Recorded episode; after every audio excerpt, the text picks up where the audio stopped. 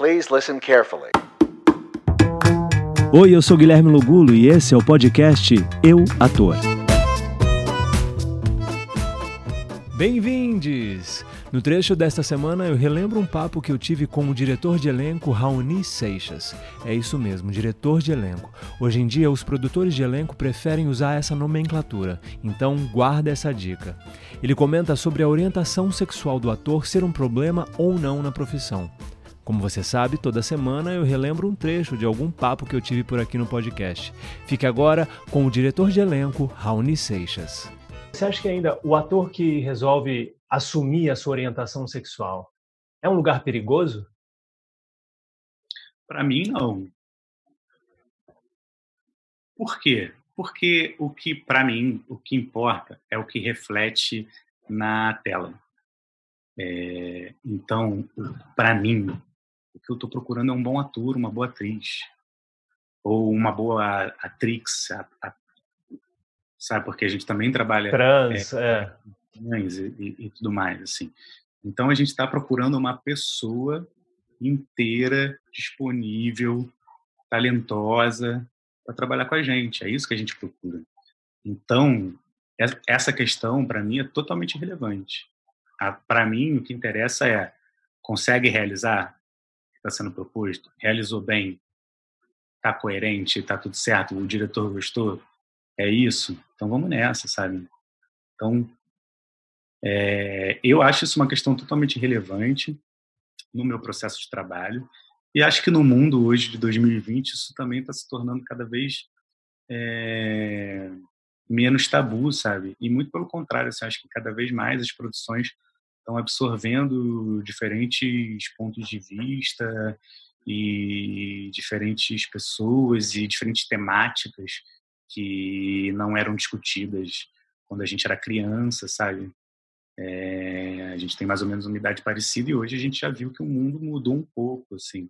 Tem coisas que não eram totalmente tabus e não se falavam e hoje, pelo menos, a gente está discutindo, sabe?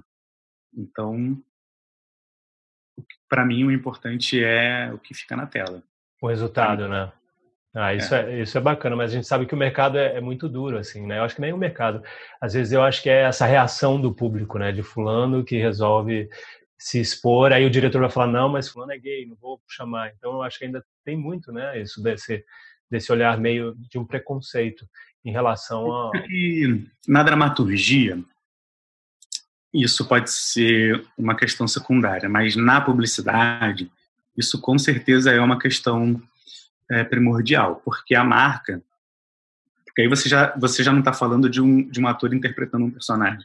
Você está falando de uma personalidade, uma pessoa pública, associando o seu nome, o seu jeito, é, o seu estilo de vida a uma marca. Sim. Então, por exemplo, é, quando uma Gabriela Pugliese faz festa do Covid e, e o que ela vende é uma vida saudável, todas as marcas reagiram é. para falar não, tá errado isso, sabe?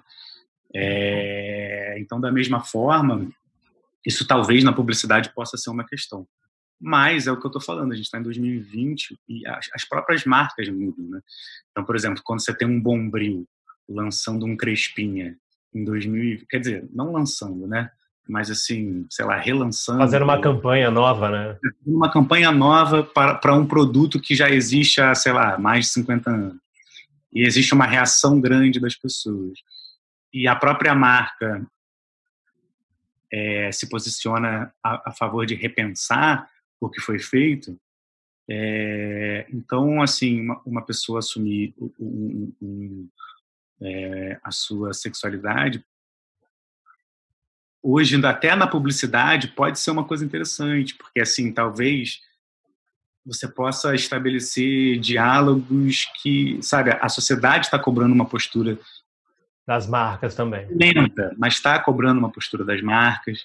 Você tem você tem aquele o Twitter agora que está no Brasil que eu esqueci, mas que alerta as marcas que elas estão anunciando em sites de fake. Então, assim, existe uma mobilização social em relação a isso. Assim.